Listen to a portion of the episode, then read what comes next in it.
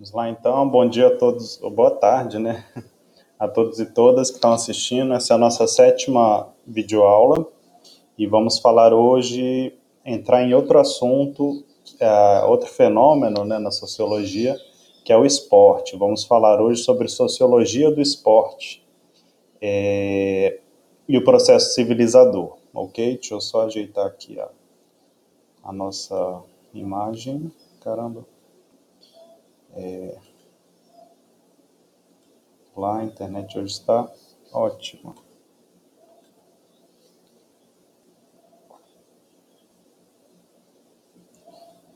Bom, é... ok.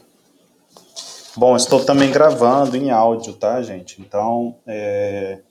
Temos dois recursos aí, duas câmeras, eu estou gravando em áudio para fazer um... disponibilizar em áudio também, tá? Então, nessa aula é, da nossa unidade 2, a gente vai começar a ver é, umas duas ou três aulas, se eu não me engano, também. A gente vai ver um fenômeno que é muito importante para a nossa área da educação física, que é o esporte. Né? É tão importante que de uma maneira errada, né? Às vezes o pessoal até confunde, né? Até na própria escola, né? A criançada fala assim, ah, aula de bola, né? Aula de, de, de futebol, toma a educação física pelo esporte. E mais que isso, por um esporte somente, que é o futebol, né? Mas, enfim, é um fenômeno muito importante para a nossa área da educação física e a gente vai começar a ver análises da sociologia sobre esse fenômeno que é o esporte, tá? É, a gente vai ver dois teóricos hoje, é, e eles, dois sociólogos, que um deles trata sobre o processo civilizador e o outro vai aprofundar na análise sobre o esporte dentro desse conceito de processo civilizador, ok? Então são esses dois autores, né, Norbert Elias e Eric Dunning, Agora não são mais franceses, a gente viu muito na discussão sobre escola os franceses, né, o trio lá, o, Althusser, Foucault e Bourdieu, né? Agora a gente tem o Norbert Elias, que ele é um, foi um sociólogo alemão, né? E também judeu, ele fugindo da, do regime nazista, ele foi para a Inglaterra, onde ele lecionou em uma universidade é, é, na Inglaterra, certo? Ele tem essa tese do processo civilizatório. Esse livro ele escreveu em 39, 1939, né? É, e ele vai pegar elementos da sociologia histórica, né? Ele vai pegar elementos da história é, e de outras áreas e vai reconstruir a, como é que o hábitos europeu se formou, né? O Ocidente. Quando a gente fala em europeu, a gente está falando de Ocidente. Como é que o hábito foi um conceito que a gente viu na aula passada, né, do Bourdieu, né? Ou seja, é, qual, como é que essa tá ali, né? Como é que essa estrutura psíquica individual moldada pelas atitudes sociais, ou seja, como é que a sociedade é, cria um determinado, cria um campo, né? E esse campo cria uma forma das pessoas pensarem, das pessoas agirem, né? Então ele vai entender de uma maneira bem ampla, assim. A gente poderia falar que ele vai estudar esse campo, esse que ele chamou de processo civilizatório. Como é que é, a gente se tornou, entre aspas, civilizado? E o que é ser civilizado? Ele vai pegar isso na Europa ocidental e ele vai ver vários fatos históricos e vai entender o que, que é ser civilizado, né? Obviamente em distinção é, ao que está ali, né, aos padrões europeus pós-medievais. Então ele vai fazer a distinção da Idade Média para a modernidade, ser civilizado. Como é que a gente foi se constituindo, né, nesses hábitos, né? Então quais que eram os padrões europeus uh, da Idade Média, né? Seria de violência, né, comportamento sexual, funções corporais, etiqueta mesa, discurso, forma de falar, né? Tudo isso ele vai analisar como isso foi se transformando, foi se, entre aspas, civilizando, né?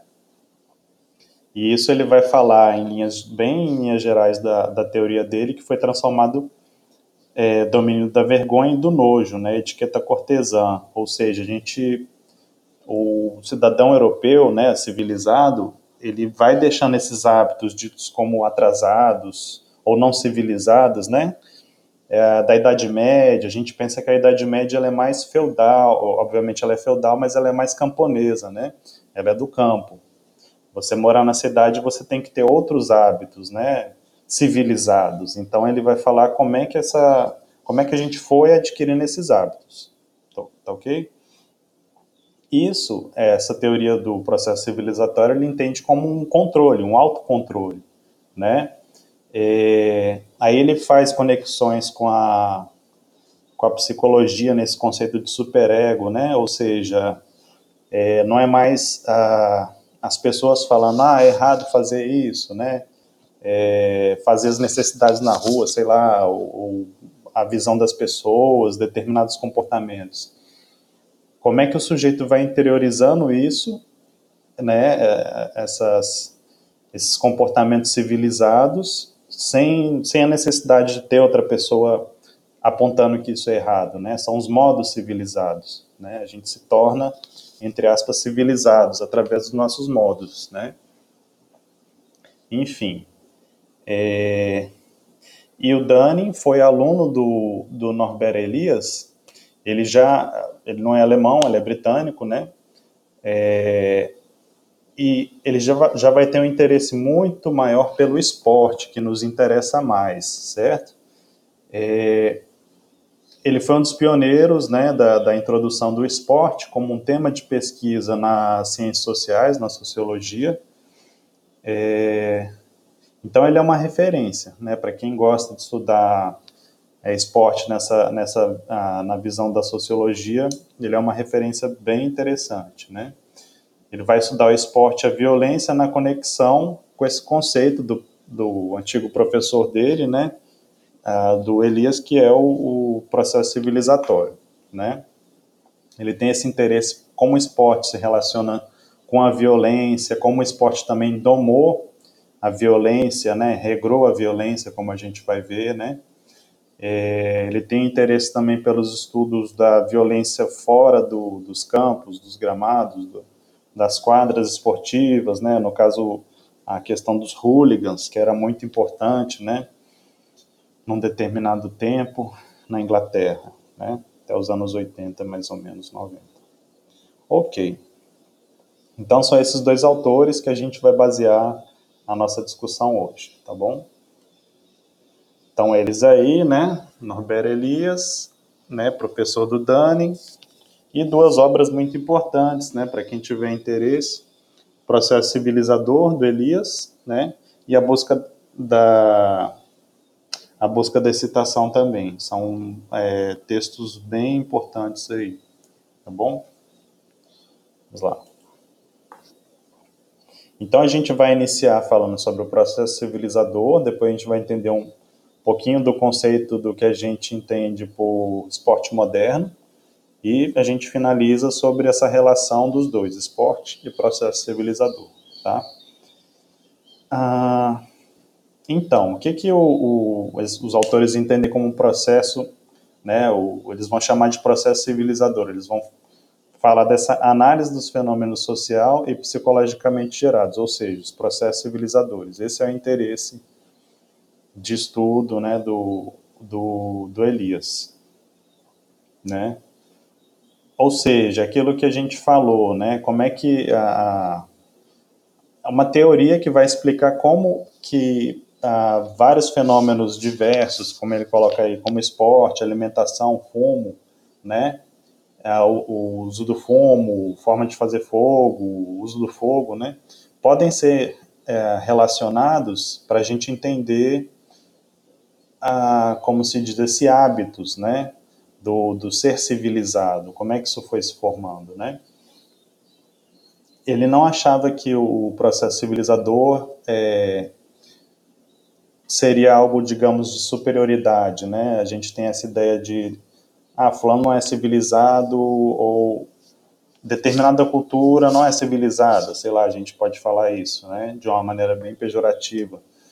Mas ele não estava interessado em estudar se, se algo estava errado ou certo. Ele estava interessado em estudar como que os costumes né, de, de fogo, de fumo, de alimentação, se portar à mesa, de jogar, né, praticar esporte, como que isso foi evoluindo na história, né? Tem casos até engraçados, assim, né? Engraçados para a gente entender como que a sociedade funcionou durante o tempo, né? Manuais de etiqueta, por exemplo, se a gente pode chamar de etiqueta, né? Mas enfim, manuais de, de bons costumes da, de determinadas épocas na Europa falavam que não é certo você falar com a pessoa enquanto ela está fazendo o número dois, né? Então, assim, a pessoa está lá, sei lá, defecando, então código de, de, de conduta é, deixa a pessoa lá, você faz outra coisa, espera ela terminar para conversar com ela, né? Se isso estava num livro, num código de, de moral, de, de, de, de como se portar, é porque isso era comum, né? E você tinha que ser corrigido, tinha que ser civilizado, né? Então é para a gente entender, né? Como é que esses hábitos for, foram mudando, né? E se tornaram isso que a gente chama civilizado, né? Então, o processo civilizador, ele tratava das mudanças de hábito das elites europeias, ocidentais, né? Primeiro nobreza, né? Vai se transformando depois a burguesia, né? Entre a Idade Média e a modernidade. Obviamente, o foco dele na Europa, analisando especialmente aí França, Alemanha e Inglaterra, né?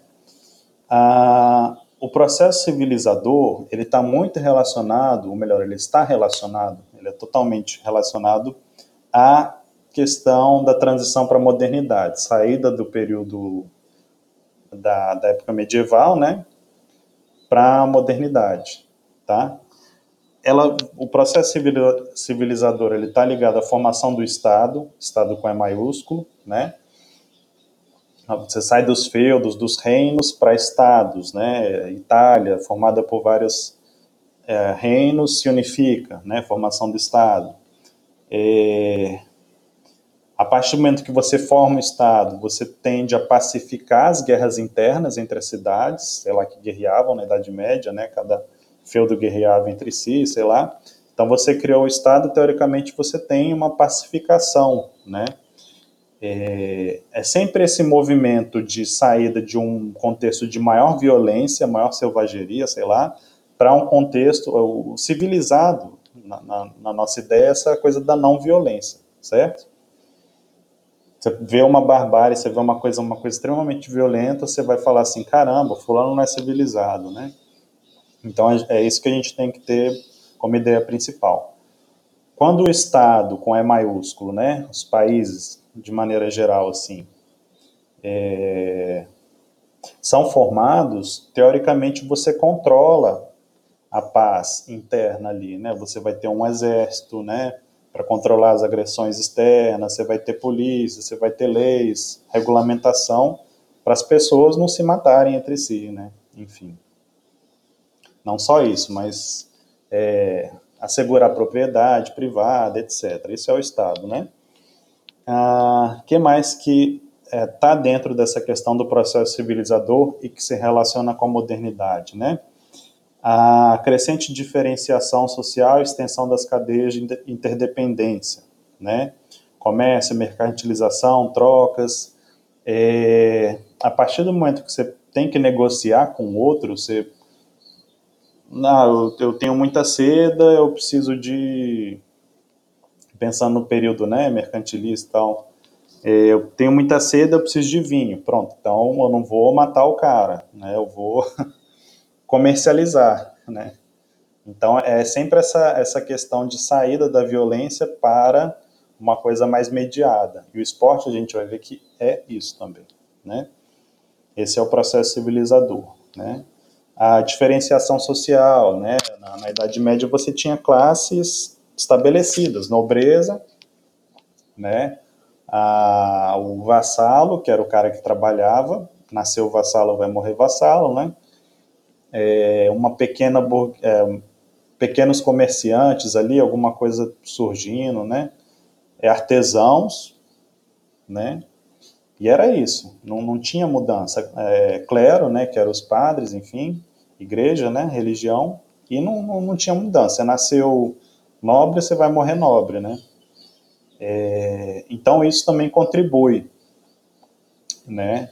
O próprio fato depois, quando você tem as revoluções burguesas, né? Revolução Francesa, é, é, a própria burguesia que toma o lugar da nobreza vai querer adquirir os hábitos da nobreza também, para se diferenciar, né? Para se diferenciar do povo, né? Então você ser civilizado é uma marca de de distinção, de diferença de você, eu que sou civilizado, eu sei usar o talher, né, eu sei me portar nos lugares, diferente do cara que não sabe, né, ele é troglodita, sei lá o que, né, ele é não civilizado, né, então a civilidade ela é uma marca de distinção também, entendeu? É, na modernidade. Crescente igualdade de oportunidades entre as classes sociais, né, é, embora isso pareça uma mentira, né, que a gente sabe que a desigualdade ainda é muito presente, mas comparando com o que eu falei da Idade Média, que você não tinha, você nasceu vassalo, você vai ser vassalo a vida toda, você nasceu nobre, vai ser, né, nobre a vida toda. Então, com as revoluções burguesas, você tem essa lógica de que, ah, se eu estudar, se eu trabalhar, eu consigo obter o sucesso, ser rico né? Que não é mais a nobreza. A nobreza era o cara linhagem, né? Você é filho do rei, você vai ser é príncipe, você vai, né? Então é diferente na modernidade. É, teoricamente não existe isso. A gente sabe que essas vantagens continuam, né? Herança, enfim. E a riqueza, acumulação crescente também. Isso tudo faz parte, né, da, do que a gente dessa transição da Idade Média para a modernidade, tá? É, o, o, dinheiro também ele substitui violências, né? Você pode fazer uma violência, uma dívida também. O Estado cobrando dívida, de certa forma, é uma violência também. Até a, a violência ela não deixa, não deixa de existir, ela só vai se transformando, né? No, no a, quando a gente tem essa noção de civilizado, né? Mas ela está lá, a violência existe. Só que agora ela é civilizada, né? Aí o que eu falei, né? Violência e civilização são totalmente compatíveis, né? E, e andam juntas muitas vezes. A tributação é uma, uma mediação também, né? É o Estado tomando de volta alguma coisa ali. Antigamente, na Idade Média, o cara queria, pegava lá a espada e tirava do outra força, né? Hoje em dia, você tem tributos, você tem regras, né? Mas, no Estado moderno, a gente tem... Esta... Oh, desculpa, Estados ali era com E maiúsculo. a gente tem estados pacificados, com E maiúsculo aqui, tá? E o povo, teoricamente, está pacificado, está civilizado também, né? A gente não aceita violências, né? É, enfim, teoricamente. Ah, então, o que é o processo civilizador, né? é, é essa realidade em que os, os impulsos destrutivos são contidos, né? Ah, e não são traduzidos em ação concreta, né?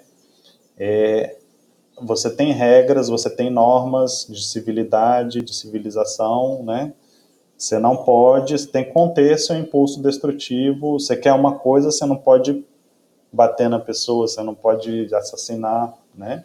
Melhor, você pode, mas aí você vai sofrer as sanções regulamentadas, né? Você vai estar infringindo regras, né? Enfim, é, o, o, o, processo civilizador ele é essa contenção da violência. A gente tem que pensar sempre isso, tá? Ou seja, os padrões sociais se tornam mais internalizados, controlados ou mesmo contidos, que eu acho que é uma palavra mais é, adequada, talvez, né? De maneira inconsciente. As pessoas nem chegam a pensar mais. Ah, eu quero uma coisa, eu vou e tomo da pessoa a força, né? Utilizando os meios que forem, né? Você nem pessoa de bem, né? Eu não gosto dessa palavra hoje em dia, de cidadão de bem, mas uma pessoa, pronto, uma pessoa civilizada, ela não vai pensar isso Ela nem vai pensar, ela, o inconsciente dela nem chega a pensar nisso, né? Ela é civilizada. Se ela pensa nisso, fazer mal a outra para tomar algo, na nossa sociedade, além de não ser civilizada, né, ela pode estar doente, psicopata, sei lá, né?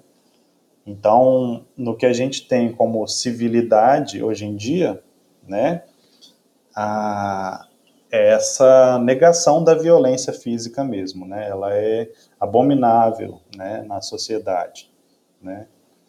No, no Estado, né? Isso são teorias do Estado, né? Tem um, um autor, Weber, se eu não me engano, que ele define o Estado como que detém a, a, o monopólio da força, né, da violência, né? Então a polícia, você até aceita violência policial, não, violência policial não, mas atitudes violentas, existe um órgão no Estado, né, é, responsável por, inclusive, reprimir, né?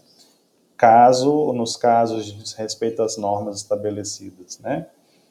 Enfim padrões sociais se tornam mais externalizados, para Então, o que, que é a, a civilização hoje, civilidade ou o Estado moderno, né?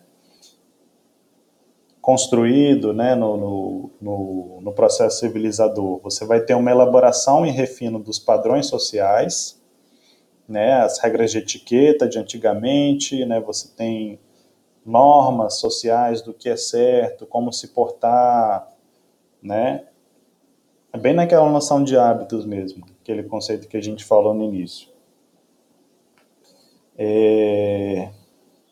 Diz respeito também ao crescimento de uma pressão social para o autocontrole, né, mais rigoroso e contínuo, sobre sentimentos e comportamentos nas pessoas, formas de se portar, né, cuspir no chão, é, hoje em dia, né, a gente tem até essa, essa questão do, do coronavírus, né, etiqueta respiratória, né, isso aí está em moda também. E é, mas tem um fundo muito importante aí, né. Não é só um costume é, sem sentido, né. Ah, crescimento da autocensura, como eu falei, as pessoas civilizadas, entre aspas, elas não precisa da outra pessoa falar que aquilo é errado, né? Tirar a meleca, por exemplo. criança faz muito, né? Você tem que imprimir a regra social, olha, não pode tirar meleca, né? Enfim, cuidados do corpo, a criança tem que aprender, né? Desde cedo, a gente fala isso, né? Tornar a criança, se a gente for pensar, é imprimir a civilização, imprimir a civilidade, melhor dizendo na criança no espaço de tempo que ela tem na infância, né? Para não se tornar um adulto inoportuno. Ninguém gosta do adulto inoportuno, né? Então, o processo civilizador, a gente é a gente. Nós somos agentes dele também, óbvio, né?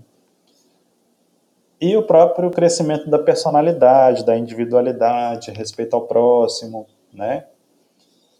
Ah, algumas chargezinhas, é um assunto que eu achei algumas charges, né? Só para mostrar né, a evolução do homem. Mas a violência está sempre presente, desde a era da pedra até a era do computador, não funciona, o cara dá umas pancadas ali, né? E a gente está falando em civilização e vamos pensar o que, é essa civilização, né? Aqui o índio aqui sentadinho na árvore, pronto, chegou a civilização, né? A caravela portuguesa aqui, uma outra caravela sem bandeira, não sei, pirata talvez, guerreando aqui, né? Soltando bomba aqui um no outro aqui. Enfim. Bom, pessoal que está no áudio, né, gente? Foi mal, mas dá para vocês acompanharem na, na apostila também, tá? Vamos lá. Bom, algumas exemplos, né? Outras fotos aqui para quem está no áudio, né? Aqui embaixo a gente tem aqui o, um quadrinho que eu gosto muito do Asterix, né?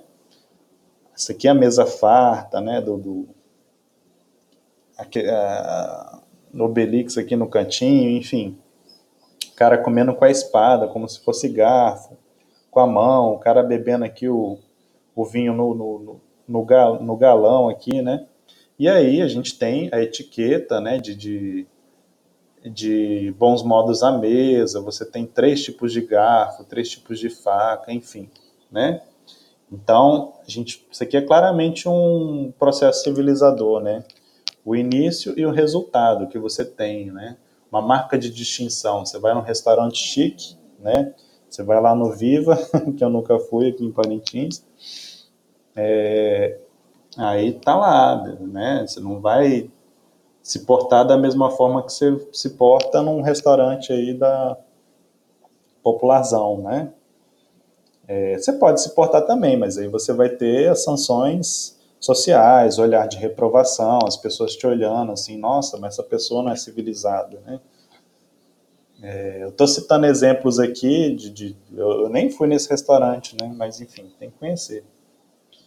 E aqui, né, um costume também do, da nossa história brasileira, né, pouco falada, mas isso aqui era o chamado tigre. Aqui à esquerda, para quem está no, no áudio aí, tem a, a, uma pintura, né, de Jean-Baptiste Debré, né, ah, lá dos anos de 1800, na, na, no tempo da escravidão, era um pintor que ele veio aqui para o Brasil e ele retratou vários aspectos do, do Brasil colonial, né?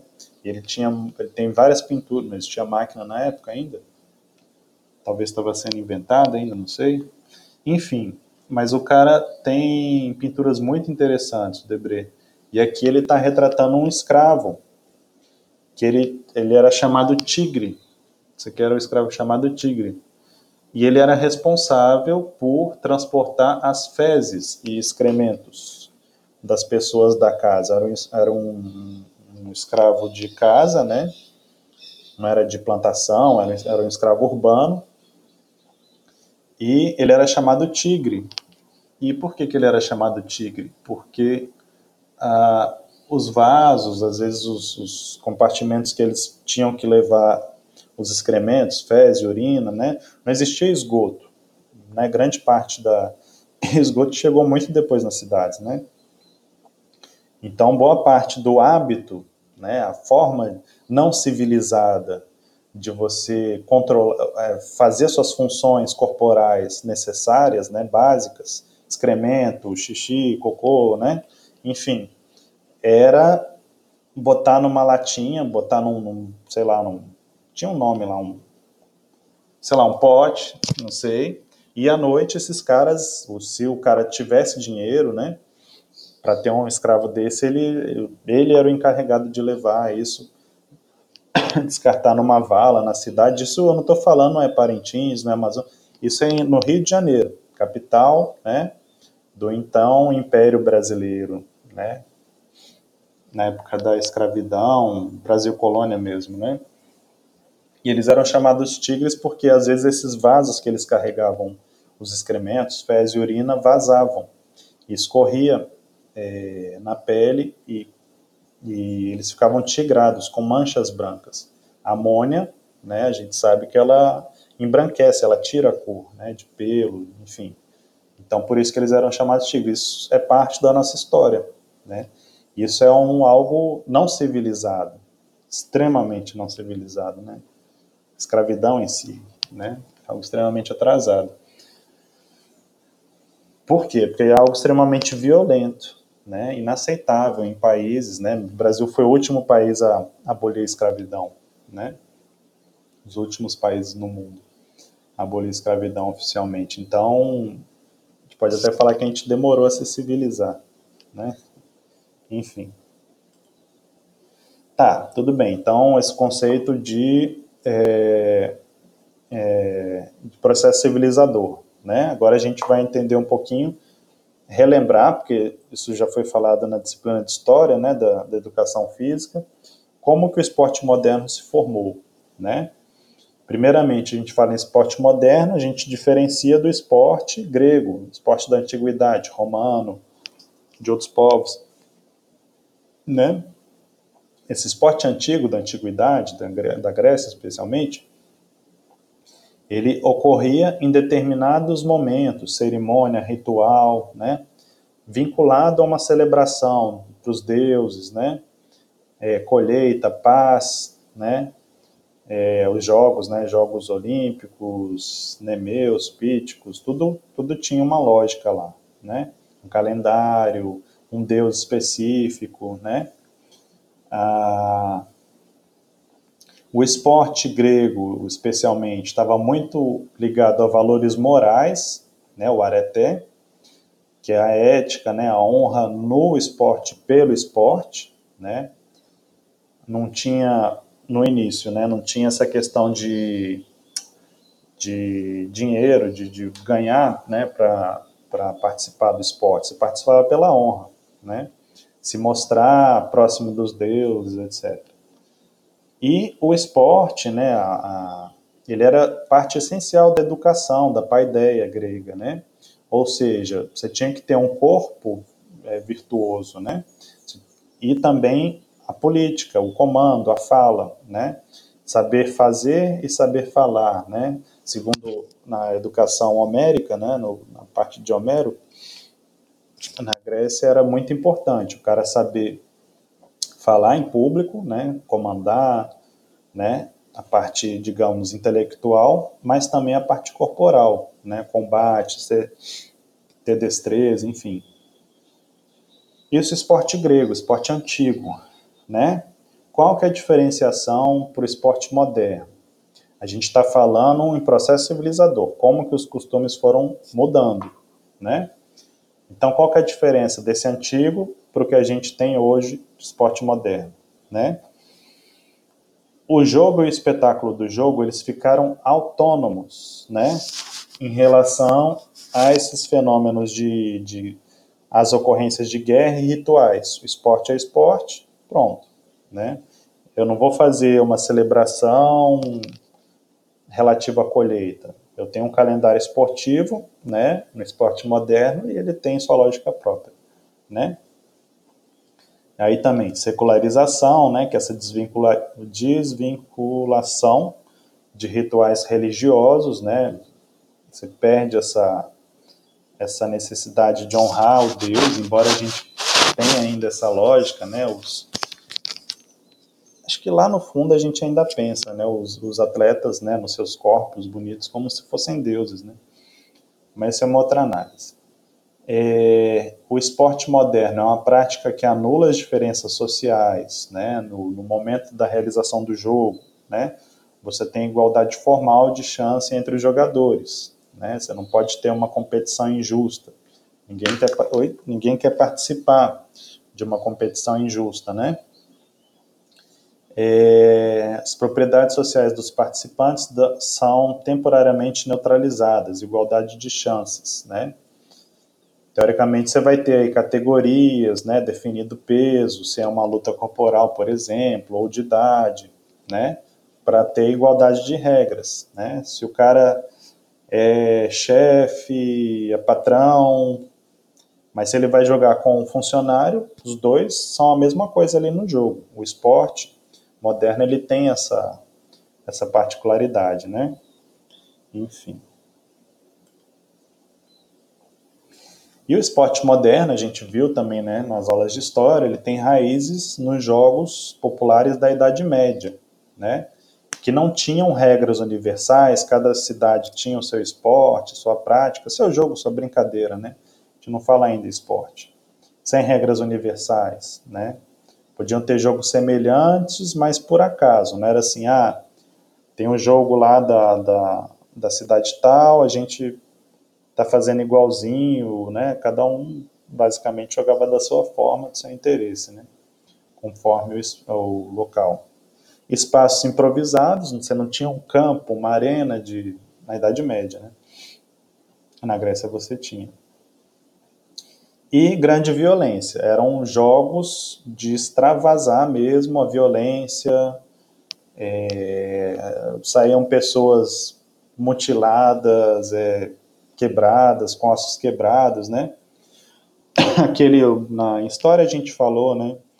Aquele jogo que era da bexiga de porco, né? Você levar de um, de um lugar a outro da cidade, aí aquela multidão de gente enfim, gente pisoteada, né? Acontecia mesmo. É... o esporte moderno ele vai se distanciando dessa violência, né? Ele vai se distanciando dessa dramatização da guerra, né? A gente pode pensar o esporte como se fosse uma guerra, né? Um embate entre duas equipes, seja no próprio futebol, no rugby, né? Ah, essa lógica ela está inserida, se a gente for pensar no esporte, né? Essa questão do conflito, né? Da, da, entre equipes, né? A disputa, né? Se a gente for pensar, a guerra é uma disputa, né? Então, essa lógica também está presente aí. O que, que determinou também essa diferenciação? Dinheiro, né? Especialmente na Inglaterra, nos pubs ingleses, nos bares ingleses, né? a partir do momento que os caras começaram a apostar, né, num determinado jogo, sei lá, de rugby, antigamente, né, você passou a ter que ter regras, direitos, né, porque você, você começou a, a, botar dinheiro, não, peraí, mas o cara roubou ali, não pode, ah, mas roubou com qual regra? Aí você tem que falar, não, então vai, já que tá valendo dinheiro, todo mundo vai seguir essa regra aqui, sei lá, né, ou seja, necessidade de normatizar, botar regras em que todos aceitem. O esporte foi sendo criado dessa forma, esporte moderno. Né? E claro, também a contribuição que a gente já viu né, das public schools, escolas públicas inglesas, Thomas Arnold, né? Esporte como educação e disciplina, né? O Thomas Arnold aqui, né? O rugby, né? Essa aqui é a escola de rugby. Atualmente os caras jogando e antigamente, né? é, foi utilizado o esporte como instrumento de educação, né? As crianças, os jovens da escola já jogavam, mas era extremamente violento, mesmo na escola.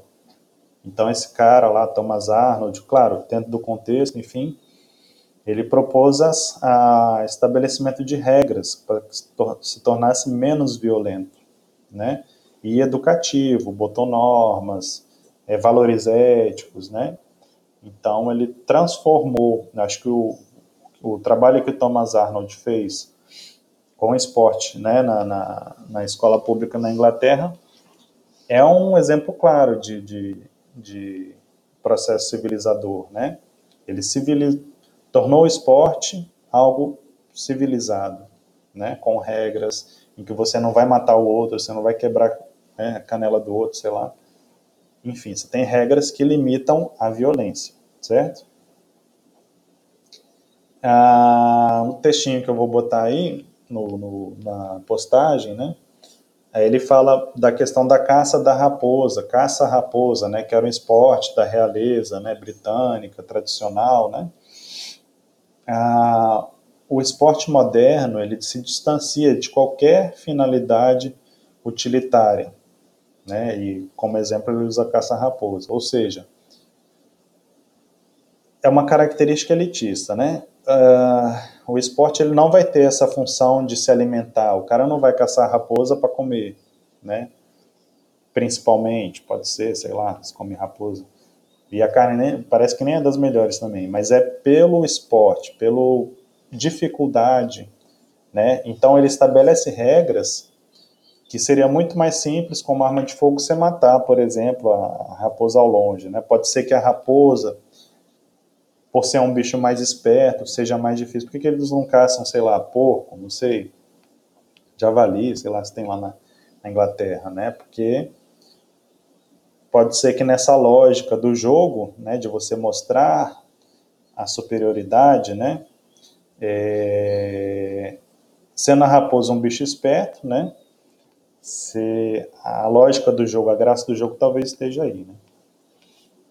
Praticidade, como eu falei, você poderia usar arma de fogo, mas os caras usam somente cães, né, para caçar a raposa, né?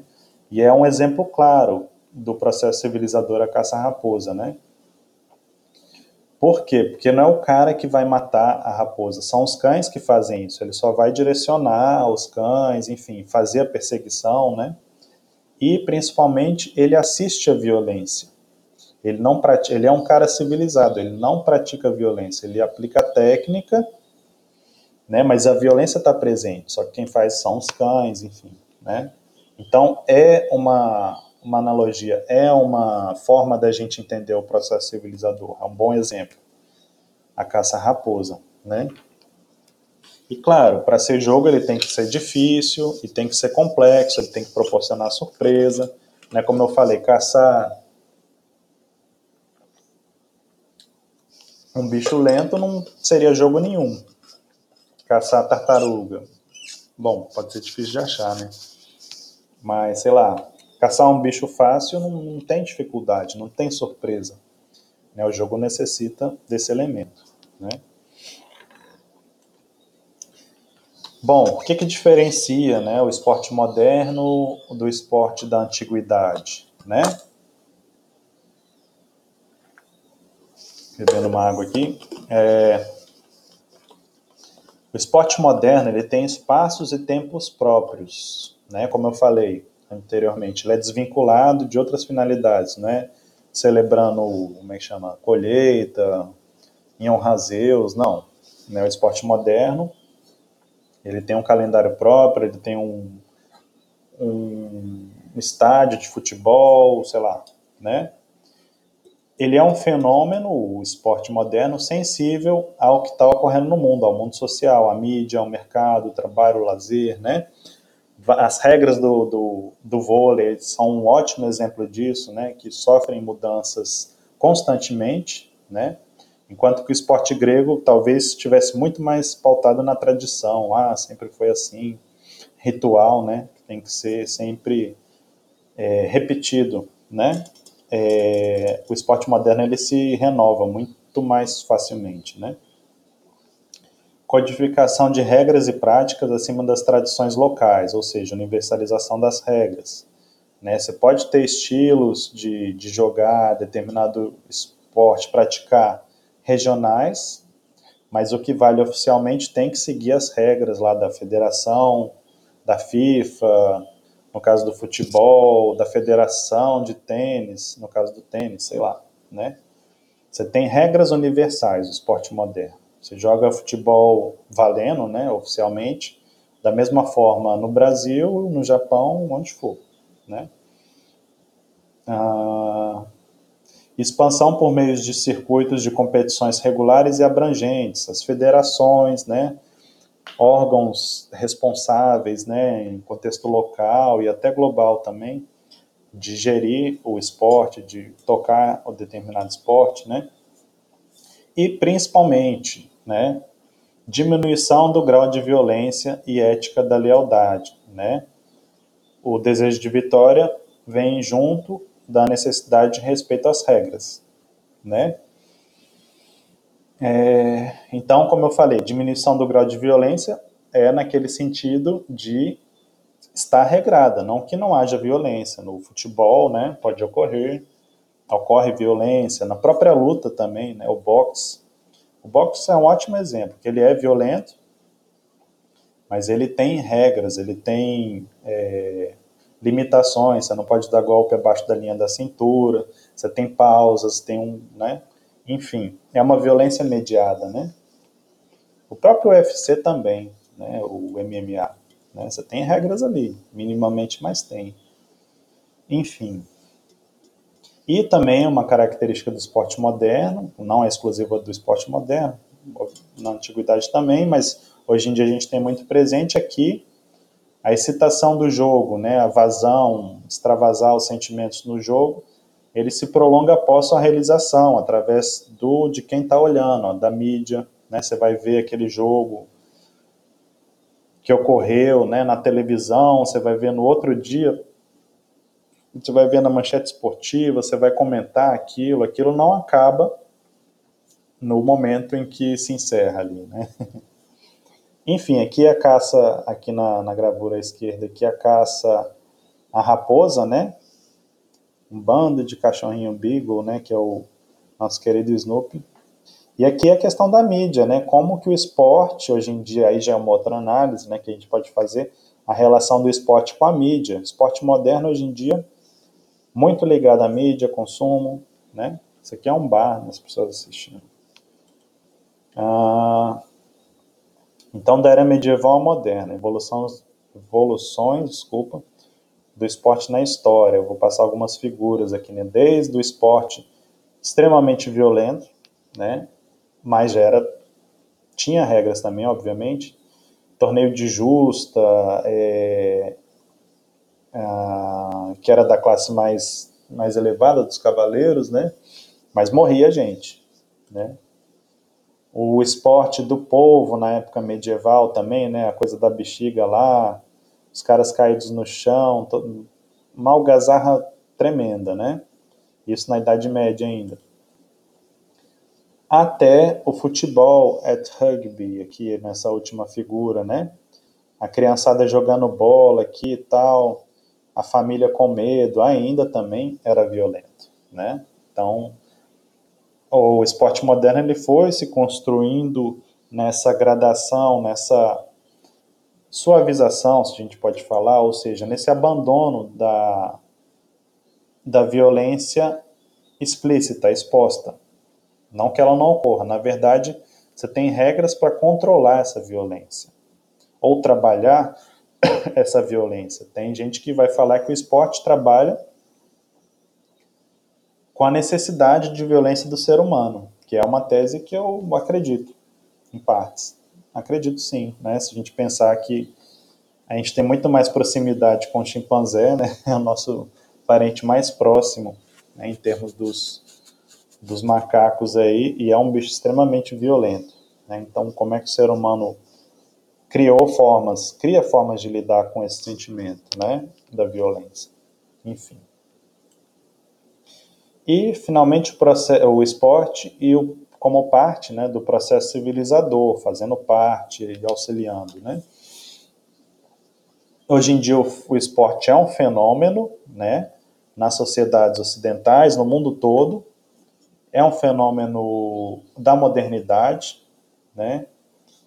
É, e é aquilo que eu falei, esporte moderno, ele vai a diferença dele para o esporte medieval, né? Sei lá, a gente pode falar assim, mas os jogos medievais seria esse controle cada vez maior da violência, né? uma forma de você controlar ou canalizar a violência, né? Você tem as sociedades, nas sociedades modernas, né? O declínio da necessidade, né? A supressão do, do prazer que as pessoas tinham em assistir o sofrimento, né? De outra pessoa, enfim, os suplícios em praça pública que eram aceitos, né? Isso não é possível hoje em dia, né? E também de causar dor no outro, que o autor vai chamar de redução do ímpeto do ataque, né? Isso que eu falei aí da do nosso passado, antepassados, né, chimpanzé, enfim. Esse ímpeto do ataque. A gente, pessoa civilizada, ela controla a raiva, ela controla a violência, né? No termo comum, como a gente utiliza, né? Crescimento da identificação mútua, ser civilizado, né? Coloco até uma interrogação, né? O que é ser civilizado, né? Simpatia e compreensão mútuas, né? Então, é isso. Sociedade moderna, ela uma característica é ela ser menos violenta, as pessoas serem mais entre aspas civilizadas, né? Então, portanto, menos violentas explicitamente. Mas a gente sabe que existem outros tipos de violência, às vezes até pior, né? Institucional, é, verbal, simbólica, né? Existem outros tipos. Por isso que eu falo na minha é o meu pensamento mesmo, baseado, eu não lembro agora onde eu li esse autor, mas enfim, de que a violência faz parte do ser humano, né? O pessoal da psicologia talvez possa me ajudar aí. Mas é. Então, o esporte seria uma forma de se trabalhar essa violência, né? Que a humanidade foi criando. Enfim, uma tese aí que tem que ser confirmada. Ah, então, o que, que o esporte moderno faz? Qual é a importância dele? É isso que eu falei. Ele canaliza, ele junta, né? ele, ele direciona para um lugar e trabalha de maneira civilizada, entre aspas, né? Aí o que eu coloco? A necessidade de violência, né? A violência mais íntima na sociedade, de maneira a controlar essa qualidade, controlar a violência através de regras, normas, juízes, valores éticos, né? O fair play que a gente fala né, o cavalheirismo, né, você respeitar, o cara tá caído no, no chão, e não é cera, né? Não é o, o Neymar fingindo que está machucado, os caras tocam a bola, né, para lateral, para deixar o cara ser atendido, enfim, né? É, são valores éticos aí no esporte, né? O fair play, né? Em prática. E essa, essa canalização da violência, a gente, é, pelo esporte, é, pode ser desde praticando o esporte, né?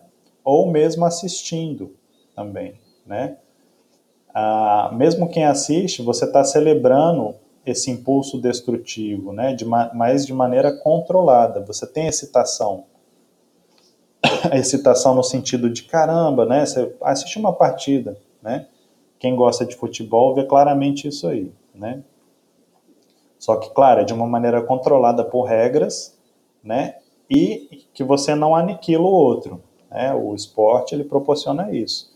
É como se fosse uma celebração da guerra, né? Dessa necessidade, entre aspas, de violência ou de, de, de desse instinto, né? De, de ímpeto do ataque, né? Que o autor coloca, mas de uma maneira regrada em que você não vai aniquilar a outra equipe ou outro, o outro competidor, né? Então, o, o, Elias, né, o Norbert Elias, vai colocar aí beligerância, ou seja, o caráter de beligerante, de guerra, né, de bélico, e agressão encontram um espaço socialmente tolerante em competições esportivas. Viver os impulsos de agressão assistindo ou mesmo simplesmente ouvindo é uma característica das sociedades civilizadas. Então, a sociedade civilizada, eu não posso é, ser violento com o outro na rua, né, onde for, mas dentro de determinados espaços, especialmente do esporte, eu posso. Se eu estou praticando boxe, eu posso dar um soco na cara do outro. Agora, se eu faço isso na rua, além de machucar o outro, de todo o pessoal dar problema com as outras pessoas que estão assistindo, a pessoa pode ir presa, né? Então, o esporte possibilita dar vazão a esses impulsos, certo? Ah, para os dois autores, né, Elias e Dani, a normatização, ou seja, o uso de regras no esporte, vai canalizar a violência, vai direcionar essa violência, tornando-a civilizada, entendeu? Então ele vai escrever, por exemplo, é bem interessante esse trecho também. É, o esporte é uma atividade de grupo organizado, eu achei legal essa definição, centrada no confronto de pelo menos duas partes. Exige certo tipo de esforço físico, realiza-se de acordo com regras conhecidas, aí eu até botei sublinhado, que definem os limites da violência que são autorizados incluindo aquelas regras que definem se a força física pode ser totalmente aplicada. Né? Tênis, é, esportes que você não tem contato físico, como o vôlei, embora uma cortada né, seja um, um, ato bem violento, uma bolada, mas enfim.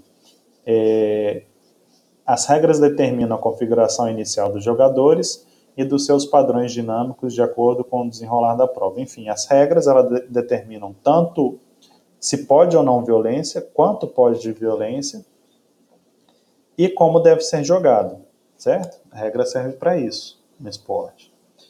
E elas buscam manter o equilíbrio entre as equipes. Como que você faz isso? Você usa categorias de peso, idade, prestígio, né? Série A, Série B, Série C, né? Ah, as regras, como eu falei, elas vão manter a dinâmica do jogo e elas vão ditar, vão determinar a interação entre os jogadores, né? Aí a busca pela excitação, as regras têm que manter a excitação do jogo, né?